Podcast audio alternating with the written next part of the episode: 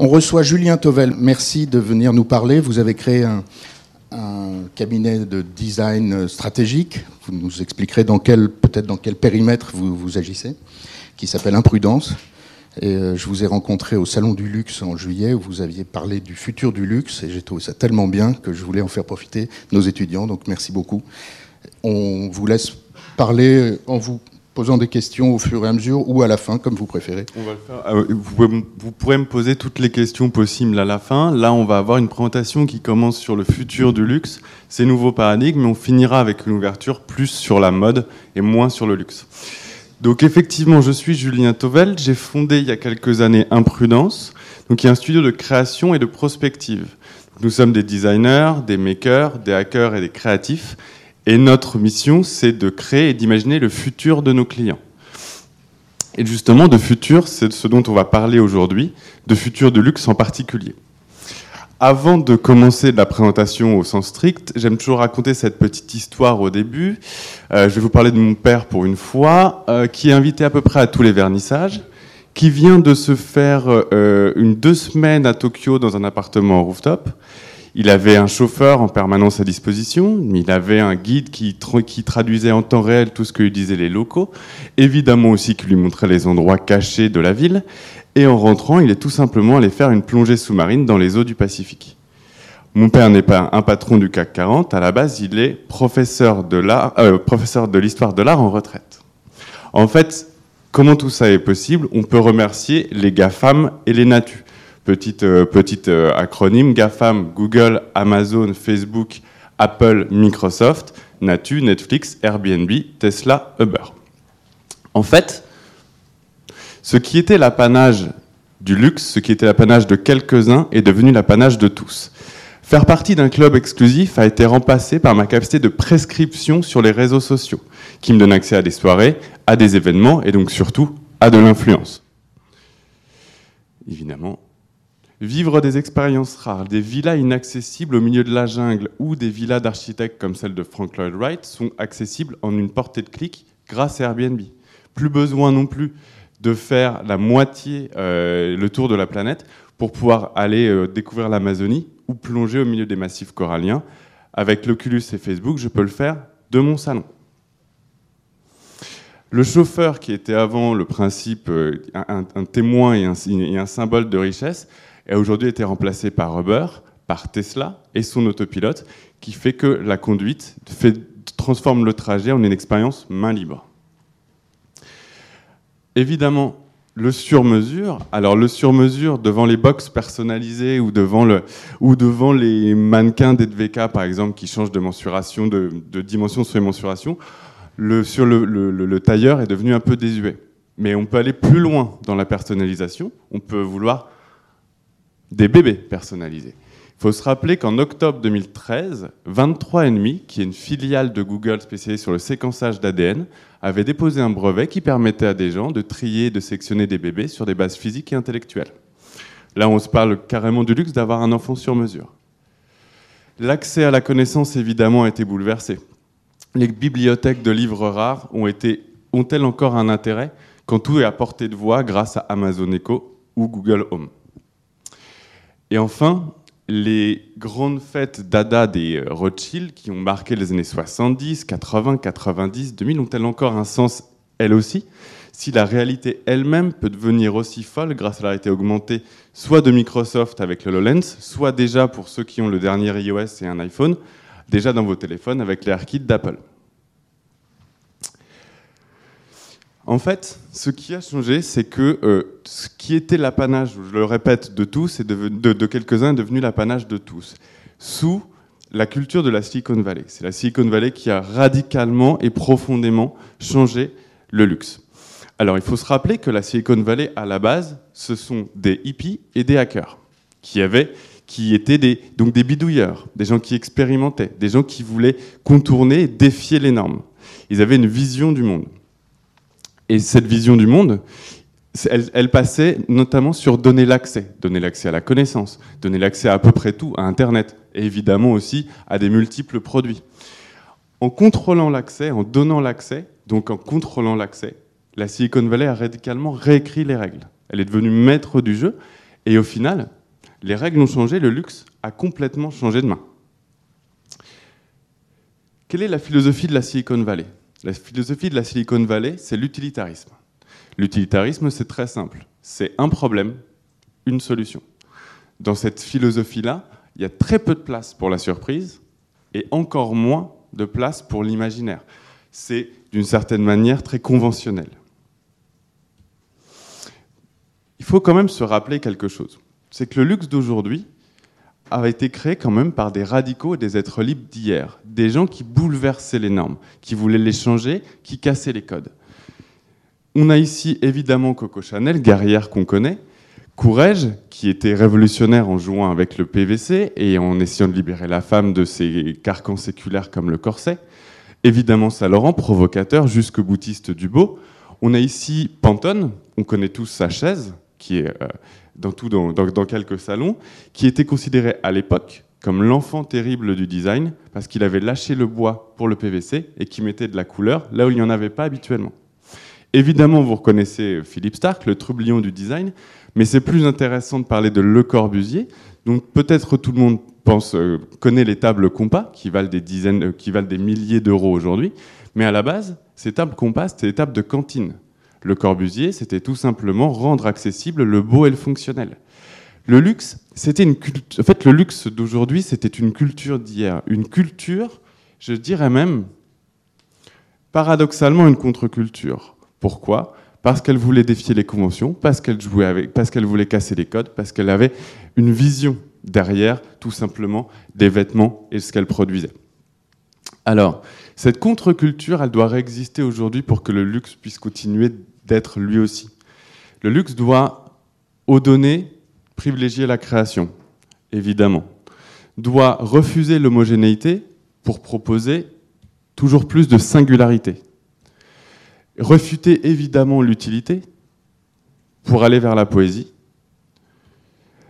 Sortir du contrôle et vous permettre d'être libre, en tout cas prôner la liberté. Transformer la connaissance en culture et le réseau en communauté. Alors, cette, contre cette culture ou, contre-culture, elle est nécessaire pour que le luxe continue de, de croître, d'exister dans la forme dans un monde gouverné par la Silicon Valley, d'accord? Mais est-ce que les technologies ne sont pas à la base des nouveaux, euh, des nouveaux adjuvants pour le luxe pour développer de nouvelles choses? Alors, je vous présente ici, ce sont les cinq technologies qui, selon le cabinet Gartner, alors pour ceux qui ne connaissent pas le cabinet Gartner, c'est une agence de conseil spécialisée en techniques avancées. C'est un mot très compliqué pour dire qu'il faut un cahier de tendances technologiques notamment le Gartner Hype Cycle, qui tous les ans vous permet de voir l'état de maturité des différentes technologies et donc de voir quelles sont celles qui vont, euh, entre guillemets, dominer, euh, dominer nos sphères publiques et privées. Donc, l'intelligence artificielle, la réalité augmentée et la réalité virtuelle, la blockchain, les biotechnologies et l'impression 3D. Alors, le luxe les utilise déjà. L'intelligence artificielle, par exemple, a révolutionné, enfin, est en train de changer l'hôtellerie avec le premier concierge qui s'appelle Connie, je crois, du groupe Hilton. Donc c'est un concierge robot. Et donc, on va toujours pour plus de personnalisation et récupérer les données des utilisateurs des différentes chambres pour pouvoir leur permettre à chaque fois quelque chose, un service de plus en plus personnalisé. Mais cette personnalisation, cet excès de personnalisation, elle est aussi, je ne sais pas si vous avez déjà vu cette petite vidéo que je vais vous montrer maintenant, euh, chez Amazon Echo, Amazon Echo Look, si vous connaissez cette euh, petite euh, Alexa, is it gonna rain tonight? Alexa, what's on my calendar? Alexa, turn the lights off. Okay. Alexa helps with thousands of things, and now she can help you look your best. Alexa, take a photo. Introducing Echo Look, a first of its kind Echo with a hands free camera. Echo Look takes photos using just your voice. Its built in lighting and depth sensing camera lets you blur the backgrounds to make sure your outfits pop giving you clean, full-length photos that are easy to share with friends. Plus, get a live view or take videos to see yourself from every angle. Alexa, take a video.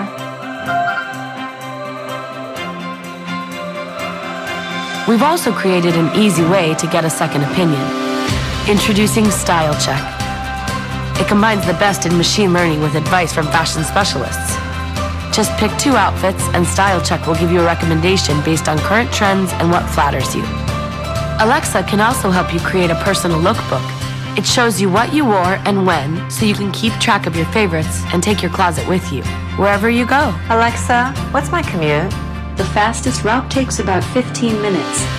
Plus, Alexa is built in the cloud and always getting smarter, and so will Echo Look. Echo Look. Love your look every day.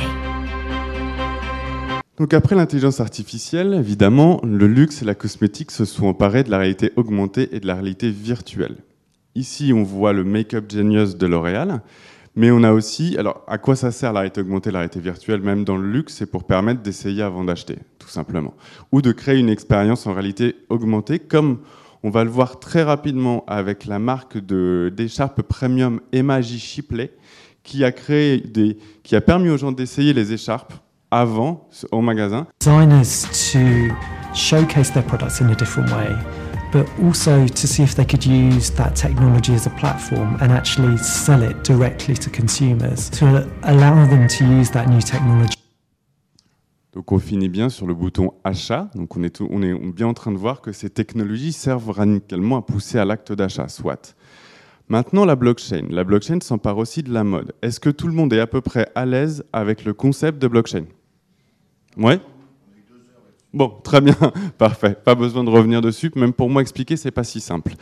Euh, donc ici, on a l'exemple en fait à la Shanghai Fashion Week d'une collaboration entre VeChain et Baby Ghost, qui en fait a inclus des puces RFID dans ses vêtements pour permettre de connaître, savoir si ce vêtement est authentique quand on le retrouve en magasin. Est-ce que, en scannant cette puce, je suis capable de voir où le vêtement est passé et donc de connaître son authenticité? Et aussi, évidemment, parce qu'on est dans une industrie de l'entertainment aussi, d'avoir accès à du contenu exclusif.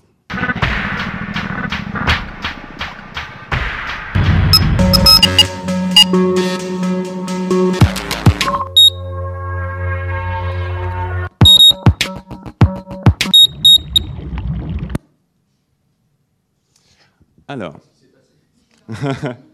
Donc, comme vous avez pu le voir, dès qu'on scanne, dès qu'on a scanné le vêtement, là, c'était euh, une vidéo axée sur le contenu qu'on débloquait, c'est-à-dire les looks différents, mais à la base, et on le verra avec un exemple plus tard, on est vraiment sur de la traçabilité ici, euh, sur la blockchain et la mode, on est vraiment autour de cette notion, de cette notion-là. Les biotechnologies.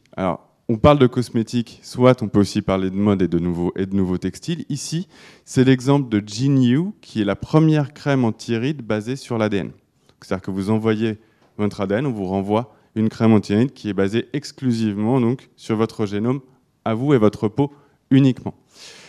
Et il y a aussi, euh, euh, quand on parle du futur du luxe sportif, il y a aussi ce vêtement qui a été développé par le MIT, donc c'est un biotextile qui réagit à votre sudation et qui s'ouvre en vous permettant d'avoir donc évidemment de moins transpirer quand vous faites du sport, mais aussi de modifier l'odeur de votre sueur pour qu'enfin ça sente bon partout où vous allez. Et on a enfin l'impression 3D. L'impression 3D ici, c'est the future, euh, Print the Future à New York, qui permet en fait de retrouver chez soi tous les, tous les grands meubles de designer en un, à peu près en, euh, je crois que c'est moins d'une journée d'impression pour avoir une Pantone imprimée en 3D chez soi. Oui. Celui. Celui-là? Sur la crème anti-rides? C'est Gene, G-E-N-E et You plus. Très bien. Donc, le problème ici, c'est qu'on l'a vu, on ne peut pas dire que, ces utilisations soient très intéressantes. On est dans des, dans des utilisations commerciales. L'IA va être, l'intelligence artificielle va probablement être dominée par Amazon, Google, on a peut-être IBM derrière, la réalité augmentée probablement par Apple, les biotechnologies probablement par Google et l'impression 3D probablement par Amazon. L'idée, c'est qu'est-ce qu'on est capable de faire de ces technologies pour, comme on le disait tout à l'heure, retrouver cette contre-culture. Quand, je quand je suis du luxe, quand on se parle de tout à l'heure, création, singularité, liberté, culture, communauté, qu'est-ce que je peux faire avec ces technos? L'idée, c'est de les détourner. Par exemple, plutôt que d'avoir une IA qui me pousse à acheter, ce serait intéressant que cette personnalisation m'aide plutôt à sortir de ma zone de confort, à aller, par exemple vers des choses qui me rendent plus créatif, qui me font découvrir de nouvelles voies. Là, on peut parler de liberté de création quand on parle d'IA dans le luxe. Quand on parle de réalité augmentée de réalité virtuelle, on a tendance à recréer le réel. Il n'y a rien de pire que de se retrouver en réalité virtuelle dans un magasin en 3D qui est le même que le magasin en physique. L'idée, c'est que cet espace ouvert est un espace irréel. Vous pouvez enlever les lois de la physique, ça n'a plus cours. Les marques de luxe, si elles veulent faire de la réalité augmentée ou de la réalité virtuelle, doivent aller vers des espaces poétiques. Ici, vous avez une image d'un spectacle qui malheureusement ne passe plus à Paris, qui est un spectacle d'Adrien M et de Claire B, qui s'appelle Le Mouvement de l'air, qui utilise des, des technologies d'augmentation. Je vous passe un tout petit extrait.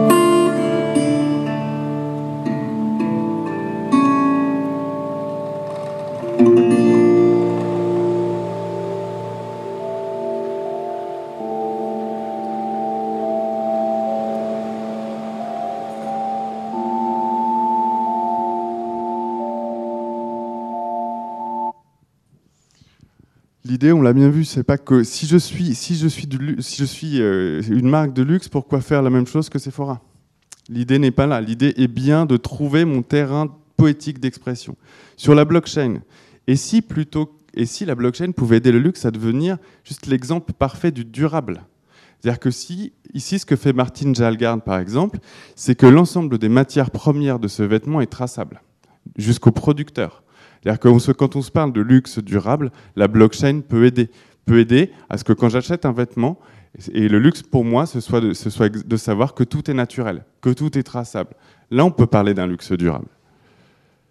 Et si les biotechnologies, plutôt que d'enfermer, euh, euh, on parlait de cosmétiques tout à l'heure, plutôt que d'enfermer dans des canons de beauté et d'essayer de, nous conformer le plus possible, et si au contraire, on pouvait faire des choses absolument folles Ici, je vais vous montrer du vidéo mapping, c'est le travail de Nobumichi Asai. Mais vous pouvez imaginer dans les 10 ans, parce qu'apparemment dans les, dans les 10 ans, les chercheurs s'accordent à dire qu'on pourra modifier directement les pigments de votre peau le matin. Imaginez ce qui peut se passer si vous allez aussi loin que ça.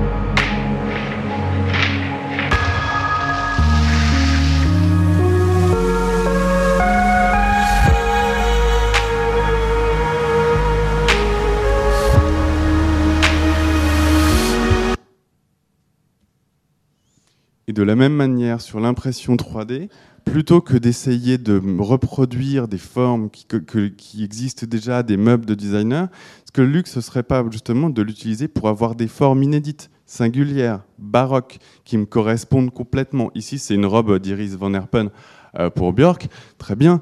Mais on peut aussi totalement euh, s'intéresser au travail de Frias Ford, qui sont des donc, fashion designers new-yorkais, qui travaille beaucoup autour du biomimétisme. Donc, comment, avec l'impression 3D, je peux, je peux me rapprocher de l'animal, ou rapprocher en tout cas le vêtement de l'animal. Ici, c'est le serpent, et ici, c'est le corail.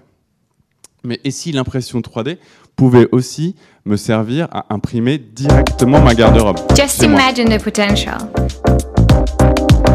If you're called print your own jacket, traveling with no luggage, just print your clothes in the hotel room. Will we soon be able to design, share, and print our own clothes directly from home? Ça, c'est le travail d'une étudiante de fin, de fin d'études, je crois, de la Sainte-Martine, mais je me trompe peut-être, euh, qui a justement fait une collection qui est imprimable à la maison. Une collection de vêtements imprimables à la maison.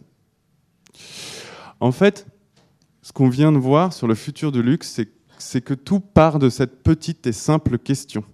Alors c'est des questions qu'on n'aime pas se poser quand on fait par exemple du marketing parce que c'est pas c'est à l'inverse de l'utilisation de données. Mais le SI, c'est la base d'une histoire, c'est la base de la science-fiction, c'est la base du décalage. Le luxe ne pourra exister que s'il se pose ces questions-là et qu'il essaye justement de décaler ce qu'on a vu, les technologies, et de ne pas rentrer dans, cette, dans ces espaces de domination. Ce qui est intéressant, c'est qu'on est à l'Institut français de la mode, donc on va aussi essayer de voir ce que ces questions peuvent, comment ces questions peuvent s'appliquer à la mode et aux vêtements, plus spécifiquement. Qu'est-ce que le futur du vêtement? Alors, moi, je considère, enfin, chez Imprudence, en tout cas, on considère que pour regarder le futur, il faut aller voir dans tout ce qu'il y a de plus radical. C'est-à-dire là où c'est, là où ça teste, expérimente, là où c'est les centres de recherche, les centres de création. Donc, j'ai fait ce petit exercice et je vais vous le, on va le faire ensemble. C'est que je vais vous montrer des designers spéculatifs qui travaillent autour de la mode et du vêtement et qui, en fait, se posent la question de la culture. C'est pas à vous que je vais apprendre que la mode a à minima une fonction culturelle, mais au mieux une responsabilité culturelle. C'est que quand je, quelle mode on va créer demain? Quelle culture la mode va créer? Dans un monde, par exemple, dans un monde de guerre, dans un monde surveillé, et si nos vêtements devenaient des instruments de survie Ça, c'est le travail d'un designer qui s'appelle Adam Harvey. Donc, ce que vous voyez bien un niqab. En fait, il faut se souvenir que dans la tradition islamique, le niqab, c'est le vêtement qui sépare l'homme de Dieu. Ici, Adam a détourné euh, cette fonction pour détourner l'homme du drone. Donc on est sur des conflits, on est sur des zones de conflit au Moyen-Orient, et en fait, le fait d'utiliser l'argent dans ces vêtements permet de refléter les radiations thermiques et donc de ne pas être détecté par les drones. Dans un monde aussi où on s'est éloigné de la nature, qu'est-ce que la mode, les accessoires, la joaillerie peuvent faire? Alors peut-être que vous connaissez le travail de cette designeuse? Oui, non? Oui, super. Donc Anna Rajcevic, pardonnez ma prononciation, qui donc cette collection s'appelle Animal et elle pose la question de est-ce qu'en adoptant des parties de squelette d'un animal, mes sens vont se développer différemment? Est-ce que je vais me sentir euh, euh, avec une force nouvelle, avec une mobilité nouvelle? On a ici l'exemple sur un bec, sur, sur l'arrêt. Qu'est-ce que, qu'est-ce que ces, nouveaux euh, accessoires, ces nouveaux wearables vont est-ce qu'ils vont me permettre de me rapprocher des sens animaux et quel être je vais devenir? Ce sont des questions très intéressantes à poser dans un monde qui s'hybride de plus en plus. Alors, dans un monde aussi où on est tous derrière nos téléphones et, euh, euh, où on est quand même de plus en plus, on a de plus en plus de mal à avoir des émotions directes dans le monde, dans le, dans le monde physique, moi le premier. et si nos vêtements pouvaient communiquer nos émotions Là, on va avoir deux designers que j'aime beaucoup, Yingao et Benas Farai, qui sont deux designers qui travaillent l'interactivité des vêtements. Et euh, elles partent du même postulat. Qu'est-ce qui se passe quand je suis regardé? Et comment le vêtement réagit? Mais elles ont deux approches différentes. La première approche que vous allez voir rapidement en vidéo, c'est l'approche de Yingao. C'est qu'en fait, vous allez voir les robes, euh, elles, bougent en permanence à partir du moment où elles sont regardées par quelqu'un qui n'a pas d'émotion. À partir du moment où j'exprime une émotion en regardant la personne, la robe s'arrête de bouger. Elle a, travaillé autour de ça pour critiquer la fausse expressivité qui gouverne un tout petit peu nos sociétés et de dire si vous voulez profiter de cette expérience de vêtement, il va falloir avoir une forme d'humilité et de calme. Ça, c'est le travail de Ying.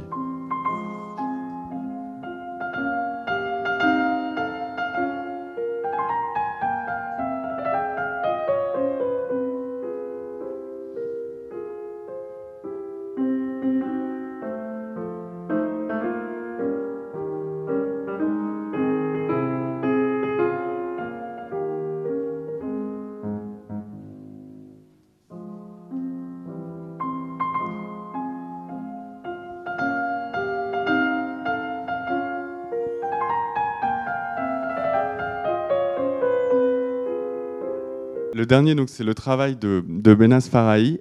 Elle a pris un autre parti pris, c'est-à-dire Quand je suis regardé, donc tout ça utilise des technologies évidemment de reconnaissance faciale et de détection d'humeur. Donc là, on parle à la fois d'algorithmes et de, et de miniaturisation des, euh, des, des, moyens de, de, captation et de reconnaissance.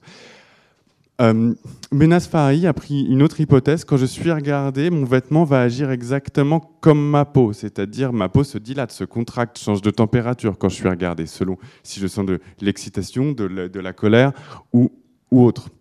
Donc elle a travaillé sur ce vêtement qui est une seconde peau qui, quand il est regardé, va bouger, va me protéger. C'est très beau, très animal. Euh, je trouve que le travail esthétique qu'elle a fait est absolument fantastique.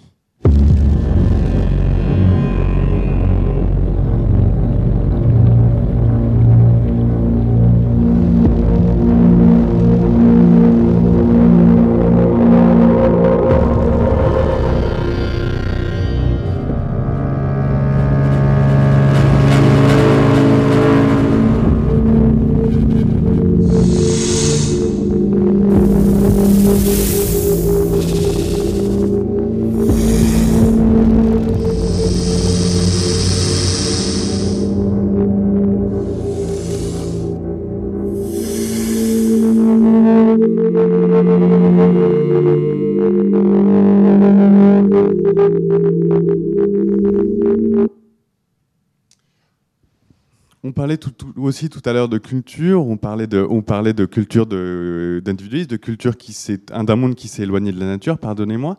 On parle aussi, on parle beaucoup de luxe durable, évidemment. Mais qu'est-ce que la durabilité de, de mode durable? Qu'est-ce que la durabilité dans la mode? On parle beaucoup de matériaux, de ce que les teintures font à l'environnement. Alors dans ce monde-là, quelle culture de la mode on veut créer? Et si nos vêtements étaient faits à partir de bactéries, par exemple? Donc ça, c'est le travail. Et bien sûr, j'oublie toujours son nom. Je vois que c'est Kazuya Kawakasi, qui en fait a travaillé euh, tout simplement. Alors, ce que vous voyez est bien son vêtement final. En fait, vous voyez, dans cette piscine, il a mis, je crois, de la levure, des champignons, des algues et des bactéries. En fait, et il a créé ce qu'on appelle une cellulose bactérienne qui ressemble très fortement au cuir. Et c'est comme, vous pouvez le voir, il travaille de cette même manière-là.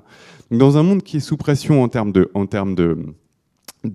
ressources naturelles, c'est intéressant de commencer aussi à réfléchir à ce que les textiles peuvent devenir, voir si les textiles pouvaient faits à partir d'êtres humains, par exemple.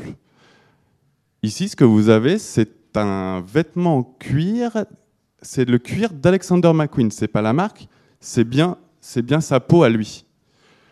En fait, c'est une designeuse spéculative qui s'appelle Tina Gorjank, et en fait qui a récupéré des cheveux d'Alexander McQueen, qui a transféré l'ADN dans des cellules, qui a créé la peau d'Alexander McQueen et qui l'a tanné. Donc là, vous avez bien un cuir fait avec la peau d'Alexander McQueen. Ce qu'elle a voulu interroger là-dessus, c'est tout d'abord évidemment la frénésie du luxe pour les choses rares et très personnelles. Je pense qu'on peut difficilement faire plus rare et plus personnel. Mais aussi, un truc très simple, c'est qu'il euh, faut savoir que le génome humain ou votre génome n'est pas protégé. C'est-à-dire que si moi j'ai accès à l'ADN de quelques-uns d'entre vous, je peux totalement faire ça, voire déposer un brevet sur, sur euh, quelque chose que j'ai tiré de votre ADN. Vous n'en êtes absolument pas propriétaire. C'est ça qu'elle voulait aussi interroger par là, en plus de ce geste très fort qui est de recréer la peau humaine et de la tanner. Elle a aussi fait un autre, un autre projet qui s'appelle Body Stamp, où elle réfléchit autour du parfum et où en fait, vous savez que le parfum peut provoquer des petites irritations. Et en fait, elle travaille ces irritations pour que hein, elles prennent tout simplement la forme d'une marque. Donc, euh, quand, elle parle de body stamp, elle parle bien d'être marquée au sens euh, figuratif et symbolique par, euh, par un logo. Bon, en tout cas, là, on va commencer à aller un cran plus loin que le cuir humain. Hein, que je préviens, ça va être de plus en plus euh, radical. Oui Alors, je le vérifie, puisque à chaque fois je me trompe, mais je crois que c'est Kaz Kazuya Kawasaki. Mais je vous, je vous, le redonnerai juste après pour être sûr, pour ne pas dire de bêtises. De rien. Donc là, on va aller vers des choses encore plus radicales. Dans un monde où on ne peut pas nourrir 10 000 personnes, est-ce que nos vêtements peuvent être de la nourriture? Donc, je vais vous présenter le travail d'Ali Schatzschneider. Pardonnez-moi, je ne suis pas germanophone, comme vous l'entendez. Voilà. donc en fait, tout son travail, c'est un projet qui s'appelle Vivorium. Et l'idée, c'est est-ce que je suis capable d'entretenir sur moi des bactéries qui vont créer une peau, un vêtement de la cellulose, et que je vais au final pouvoir manger à la fin?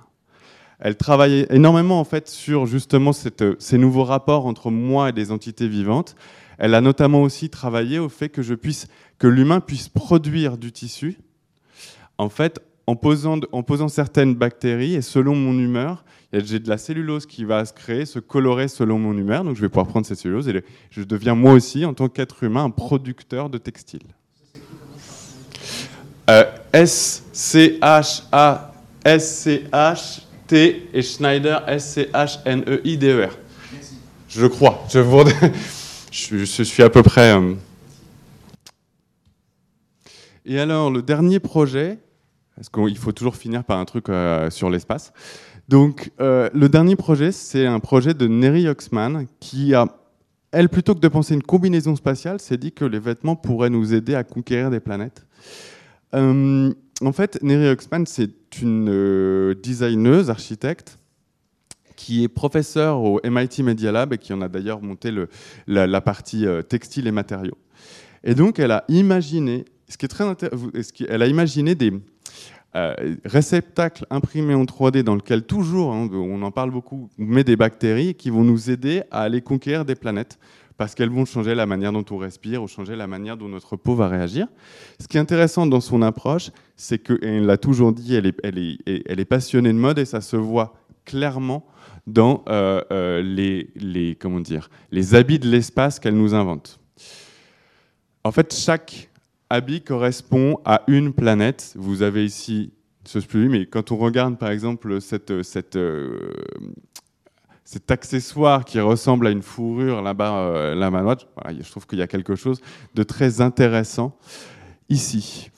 Ce que je voulais en fait au final vous dire, nous, nous c'est notre travail. Chez Imprudence, on est des designers spéculatifs. Donc on, a à la fois des, on fait aussi de la création originale pour nos clients, mais on essaye de les emmener à 15 ans, à 20 ans, à 30 ans, à 50 ans. Parce que euh, alors je, n'ai absolument aucune idée de ce qui va se passer dans 50 ans, mais par contre, imaginez ce qui pourrait se passer, bah, ça permet aux gens de se poser plein de questions. Euh, et souvent les bonnes. C'est-à-dire, ça permet de se poser des choix culturels. Si on prend l'exemple de la cosmétique, et qu'on prend trois scénarios, un scénario qui est gouverné par la réalité augmentée, un scénario qui est gouverné par l'IA et un scénario qui est gouverné par la génétique, eh ben, si je suis en réalité augmentée, bah, la cosmétique, le maquillage, ça sert plus à rien, parce que on se parle de 3D qui est autour de moi.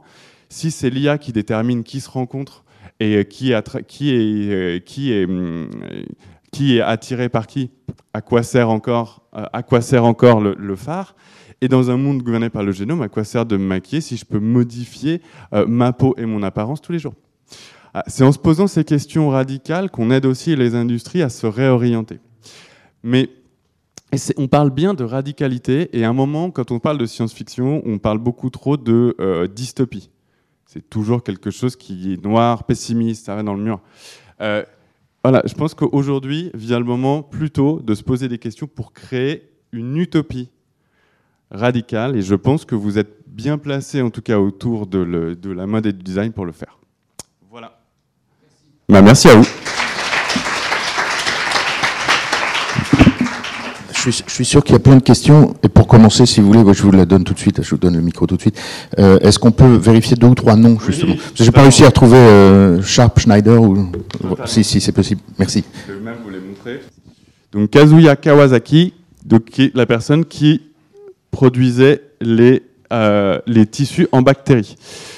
Ensuite, où est-elle allée? Et donc, c'est Sharp. Pardonnez moi vraiment, c'est S C-H-A. Si vous le voyez en gros, c'est mieux. Très bien. Voilà. Ça, c'est le projet Vivorium. Je vous conseille d'aller voir, elle en a plein d'autres. Hein. Euh, je vous ai montré un peu le, effectivement le plus. Euh, ça, c'est par exemple un, siège qu'elle fait grandir. c'est un siège en champignon, donc elle fait grandir son siège directement chez elle. Euh, on, peut, on peut parler de, chez elle de designeuse radicale. Voilà, mais je vous, je vous, si vous voulez, je pourrais aussi faire un, faire euh, un petit précis avec tous les liens. Et pareil sur, euh, sur Anna euh, qui faisait, qui faisait la, collection animale, je vous conseille aussi d'aller voir tout ce qu'elle fait. C'est très intéressant. Elle travaille autour de, des mutations, de l'évolution, en plus avec une esthétique très particulière. Donc voilà, je vous conseille. J'essaierai de faire, de peut-être Lucas, de vous faire un mail avec tous les noms. Voilà, comme ça, vous pourrez aller directement les consulter derrière. Ah, ça c'est Adrien B et Claire M et le spectacle s'appelle Mouvement de l'air. Euh, bonjour. Oui, pardon, bonjour. Euh, moi, j'ai une question plutôt pour euh, la commercialisation de ces pièces-là. Est-ce que, par exemple, pour les vêtements qui exprimaient les, les émotions ou les, les matériaux faits à partir de bactéries, est-ce que c'est commercialisé Et si oui, où ça? Enfin, comment Alors, l'ensemble des, l'ensemble des choses qu'on a vues à la fin sont de l'ordre aujourd'hui soit du ce qu'on appelle du design spéculatif, c'est-à-dire des objets qui n'existent pas pour pouvoir permettre de poser une question, soit à l'ordre d'expérimentation et de prototype. Typiquement, Kazuya Kawasaki, il travaille d'abord à trouver le bon, la bonne manière de faire, le bon matériau pour ensuite euh, je crois avec l'aide du MIT d'ailleurs derrière et de l'université de Keio, d'essayer de trouver une manière d'industrialiser ce processus.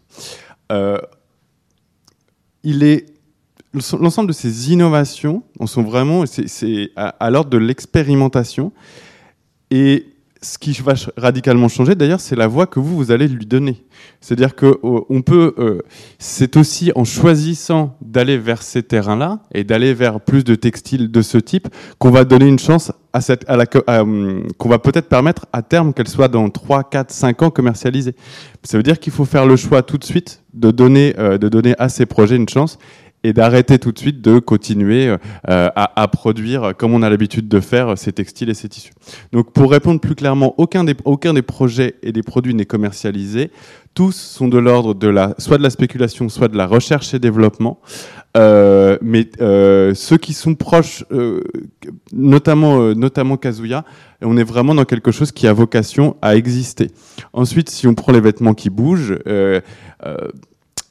je dirais que l'industrialisation peut arriver très rapidement et le MIT, toujours lui, travaille dessus sur euh, à la fois comment rendre l'impression 3D viable à la maison, ce qui reste quand même un vrai, euh, une vraie problématique, parce qu'on a du mal à imaginer chacun avec son, avec imprimante 3D et chacun maker derrière pour faire son vêtement. Donc on est quand même plutôt en train de parler de grands centres d'impression. Euh, mais il faut savoir que le MIT a des liens avec l'ensemble des grandes entreprises américaines et travaille déjà au fait que, notamment ce que vous avez vu sur les, les biotextiles, euh, sont en préphase d'études d'industrialisation. D'accord. Mais du coup, on n'a pas d'informations sur qui est-ce qui finance ces recherches, euh, qui est-ce qui. Sur le MIT, vous pouvez regarder, c'est public, sans aucun problème, ouais, heureusement. Et sinon, j'ai une toute dernière question. Vous avez parlé de Iris Van Herpen. Ouais. Et ensuite, vous avez parlé d'un autre créa- créateur qui fait de la, ouais, de la c'est 3D. free, free as for, donc, donc free comme le chiffre, as. Ok. Et donc ils sont new-yorkais, ils sont, ça a été aussi les pionniers de l'impression 3D et du biomimétisme. Euh, et c'est la collection dont je vous parle, la biomimicry, je crois qu'elle date de 2014-2015. Et le, la, dress, la, la Coral Dress, euh, elle date de cette année puisqu'elle a été utilisée par Björk dans la, sur la pochette de son dernier album. D'accord. Donc, euh, ils, sont à, ils sont à New York. ils Ouais. défilent. Ok. D'accord. Exactement. Et ils commercialisent pour le coup. Eux, eux- eux, ils commercialisent. Et, Ouais. euh, ok. Bonjour. Euh, je trouve que c'est passionnant et euh, par contre, je m'interroge, enfin, je suis curieuse de connaître un petit peu le marché qu'il y a par rapport à ce genre de réflexion de design spéculatif. Mm. Donc, vous, par rapport à votre, votre agence, votre cabinet, euh, sans aller dans les détails des clients que, que vous pouvez avoir, mais à quel niveau de maturité, enfin, qui sont les personnes euh, côté euh, marque que ou le- industriel qui. Pardonnez-moi, j'ai non, vous couper. mais, euh, la question. ouais. Euh, je dirais que le niveau de maturité est proche de zéro, pour être totalement honnête. Euh, on a en fait passé du... euh, adopter l'attitude du designer, ça a été la grande révolution de ces cinq dernières années avec le design thinking et design sprint. et autres. Sauf qu'en fait, on, on, euh, on s'est rendu compte, enfin en tout cas, c'est mon avis, c'est aussi pour ça que je, défends et j'évangélise entre guillemets sur le design spéculatif, c'est que le design thinking, on est vraiment sur quelque chose, on en parlait tout à l'heure, c'est de l'utilitarisme. C'est normalement un problème, je vais trouver une solution. L'idée n'est pas de d'explorer, mais de trouver une solution ensemble. Euh, sur le design spéculatif, aux États-Unis, et en Angleterre, c'est un marché qui existe et c'est un marché qui est déjà entre guillemets assez mature. Les premiers à, les premiers à avoir euh, lancé la discipline, c'était des Anglais qui s'appelaient Dune et Rabi. Donc euh, en 2000, euh, c'est devenu une discipline universitaire en 2011, je crois. Donc il existe des agences en Angleterre, il, il existe des agences aux États-Unis, il existe peu d'agences en France. et mais j'ai plutôt envie, et ça a été une volonté de notre part sur ces deux dernières années, de m'orienter là-dessus. Ça commence à, on va dire que les décideurs commencent à comprendre, les boards, les présidents. Euh, on, euh, on, peut aussi travailler avec euh, des directeurs, alors moins des directeurs marketing, plus des directeurs de création. qui peuvent aussi trouver de l'inspiration dans ces pièces soit on travaille avec les dirigeants pour leur faire se poser des bonnes questions. Donc là, on crée des scénarios, trois scénarios dans lesquels on, positionne un secteur ou une industrie. Soit on va travailler de l'ordre de la création pour inspirer. Euh, donc on travaille notamment, euh, on peut travailler avec. Euh, aujourd'hui, on travaille notamment avec des grands groupes en design spéculatif. Donc ça va être L'Oréal, ça va être Armani, ça va être, ça va être Orange aussi, ça va être des groupes aussi qui ont les, qui c'est forcément des gens qui, doivent, qui sont frontalement attaqués. On peut aussi travailler avec les banques. Parce que c'est des, gens qui, sont le plus, euh, qui se posent le plus de questions. Voilà. Donc on est, ce qui est bien en plus, c'est que quand on commence, on leur dit que nous viendra sans réponse. Ce qui est toujours un peu plus compliqué pour vendre. Nous, à la fin, vous n'aurez que des questions. Donc, voilà, euh, donc euh, très, marché très peu mature, mais comme on l'avait dit, c'est passionnant, par contre. Merci pour votre présentation passionnante. Euh, est-ce que vous pouvez revenir en quelques mots sur l'idée du luxe en tant que contre-culture, s'il vous plaît? Bien sûr. En fait, c'est plutôt qu'aujourd'hui, le luxe a été industrialisé, il a été, pour être, très transparent, industrialisé et transformé par la machine marketing. Une collaboration entre Supreme et Louis Vuitton, ça n'a aucun sens à la base. ni, ni, Murakami et Louis Vuitton pour, faire un motif d'impression en cerise. Non. À le, début du luxe, que je voulais dire par là, c'est que ce qu'on appelle luxe aujourd'hui, en fait, étaient les radicaux d'hier. Quand on prend et pour reprendre, quoi, c'était des expérimentateurs, c'était des gens qui se disaient je ne veux pas ça, je veux casser cette norme-là, je veux la détourner, c'est pas cette vision du beau que j'ai. Et en fait, c'est en ça qu'à l'époque, quand on quand on quand on n'estimait pas que Courage c'était du luxe, par exemple, c'était vraiment des provocateurs, des agitateurs. C'était une contre-culture de l'époque. C'est pas pour rien si souvent euh, euh, on retrouve des liens entre euh, des artistes, des, artistes radicaux et des créateurs de mode. C'est en ça que j'exprimais le luxe comme contre-culture parce que justement on l'appelait pas encore luxe.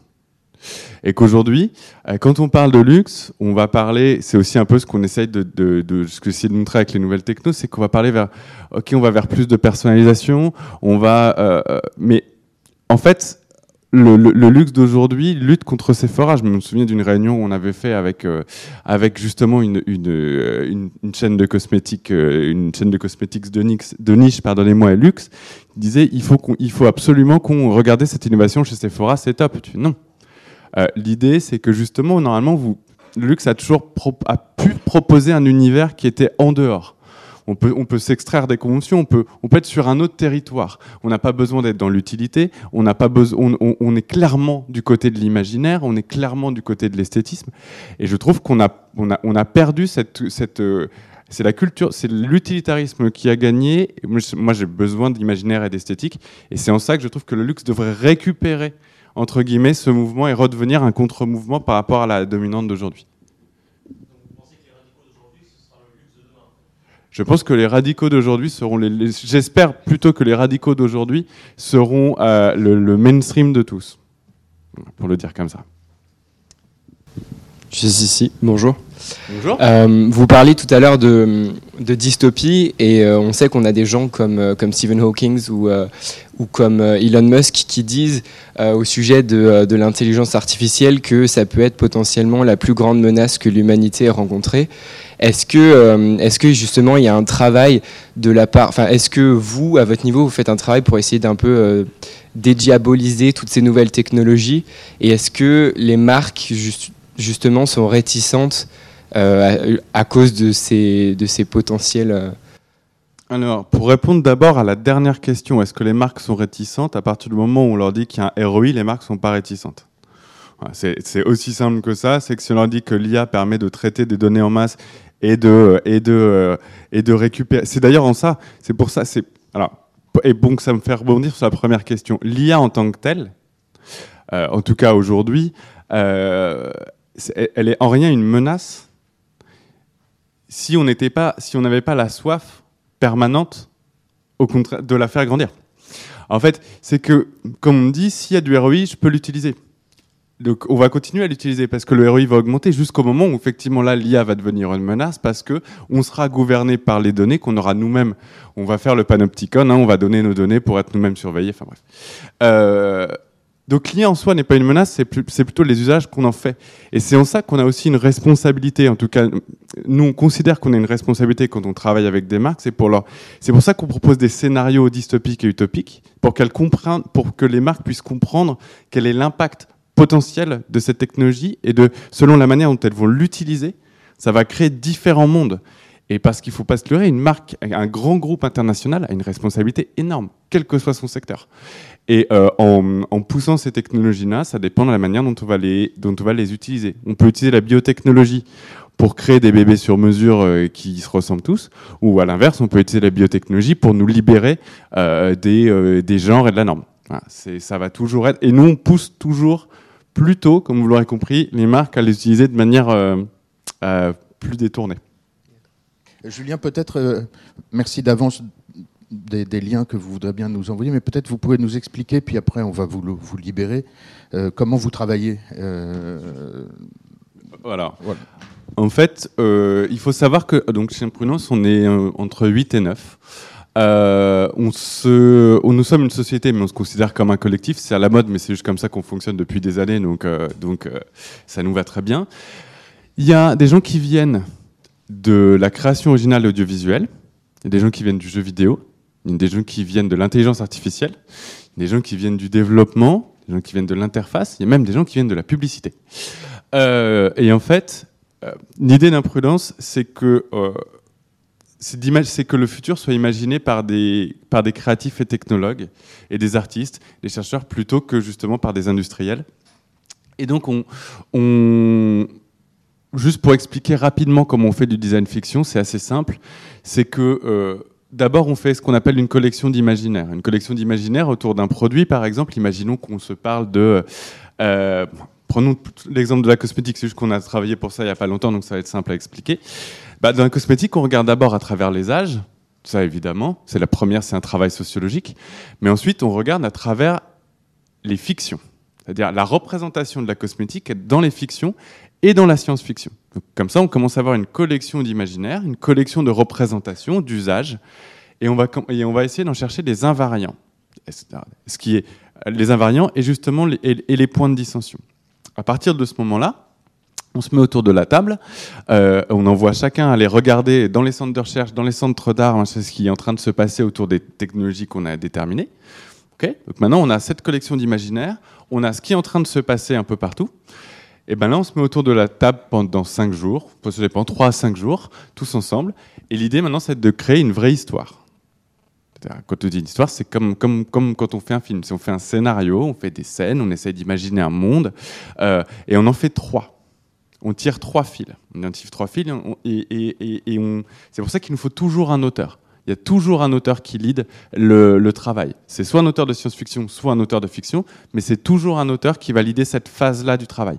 Avant, elle est l'idée par un designer, la collection d'imaginaire. Ensuite, elle est l'idée souvent par un chercheur pour savoir un peu où tout se passe. Ensuite, c'est l'idée par un auteur. Et après, une fois qu'on a les histoires, on s'arrête.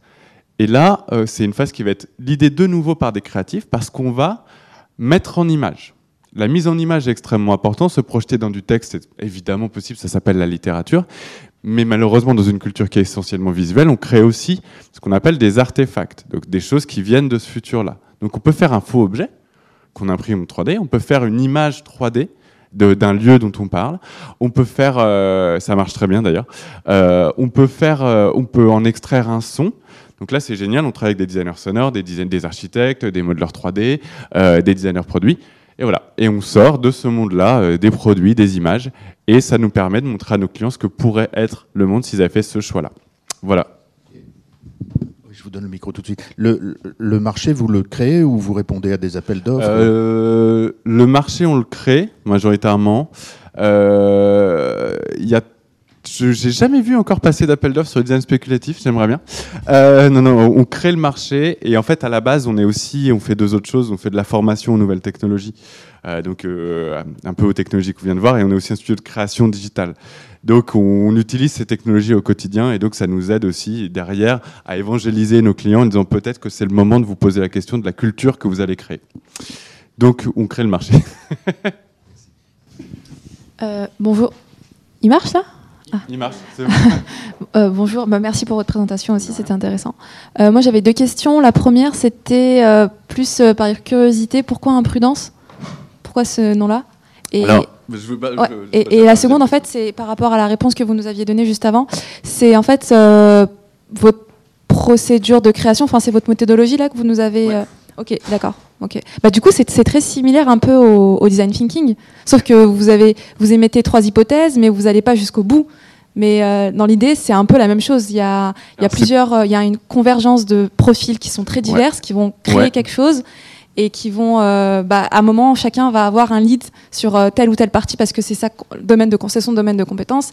Et derrière, ça va générer des hypothèses qui vont. euh, c'est très vous- intéressant, parce qu'en fait, la différence fondamentale, c'est, j'adore parce que c'est, vous ne nous verrez jamais utiliser de post-it.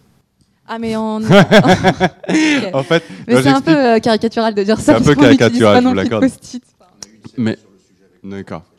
En fait, d'une certaine manière, le design thinking est son, euh, on va dire, euh, son meilleur symbole, qui est le design sprint. On parle, à la base, on identifie, un problème, un enjeu stratégique, un problème, et ensuite on va multiplier des réponses dans une logique de prototypage rapide. Nous, on n'est pas du tout dans une logique de répondre à un problème, ni même de prototyper rapidement. En fait, c'est l'inverse, c'est de- c'est d'ouvrir des horizons. C'est plutôt d'ouvrir des potentiels. Donc, c'est- la, Le la des possibles, en fait. Ouais, et la différence de base, c'est que euh, plutôt, que de, euh, plutôt que de faire un entonnoir, donc du problème, la solution, en fait, nous, on part de l'inverse. On dit, qu'est-ce qui se passe aujourd'hui? Qu'est-ce qui s'est passé dans la solution? Et là, on ouvre tout. Et là, ensuite, nous, on va explorer. Et ce qu'on livre à la fin, c'est plutôt euh, une, le résultat d'une exploration libre que euh, la réponse à un problème qu'on nous donne. C'est Voilà. presque un schéma inverse, en fait. C'est quasiment, c'est totalement un schéma inverse. Et quand vous regarderez sur le design fiction, typiquement, on utilise vraiment un cône inversé. C'est-à-dire que dans le design, dans le design euh, sprint, on est comme ça. Et vraiment, le design fiction, c'est du cône du présent, comment aller sur des cônes euh, du futur. Et la première question, c'était pourquoi imprudence Parce que ça fait toujours. euh, D'abord, c'est un peu vrai, c'est que quand on fait du design spéculatif, j'ai rien, j'ai pas de réponse. Donc c'est un peu imprudent de la part de nos clients de venir nous voir en sachant qu'ils ne vont repartir qu'avec des questions.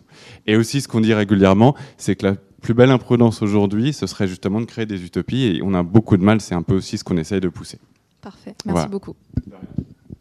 Pour, pour finir, vous travaillez avec des, des auteurs de science-fiction, donc vous Oui, travaillez avec euh, Alain totalement. Damasio, des gens Ouais, on a déjà travaillé avec Alain, on travaille aussi avec la jeune garde des auteurs de SF. Moi, j'aimerais beaucoup travailler avec Céline Minard, mais on a, je l'ai pas encore contacté. Euh, et on travaille aussi avec des auteurs de fiction tout court.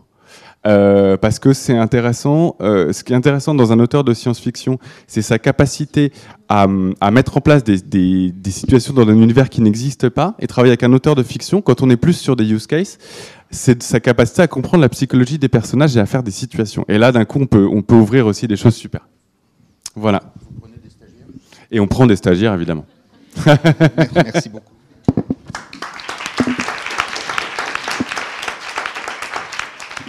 Merci. La semaine prochaine, on parle de l'économie du blockbuster et ensuite on parle d'innovation innovante, c'est-à-dire approche et méthodologie de l'innovation. On reparlera de design thinking et d'autres méthodes euh, comparées. Voilà.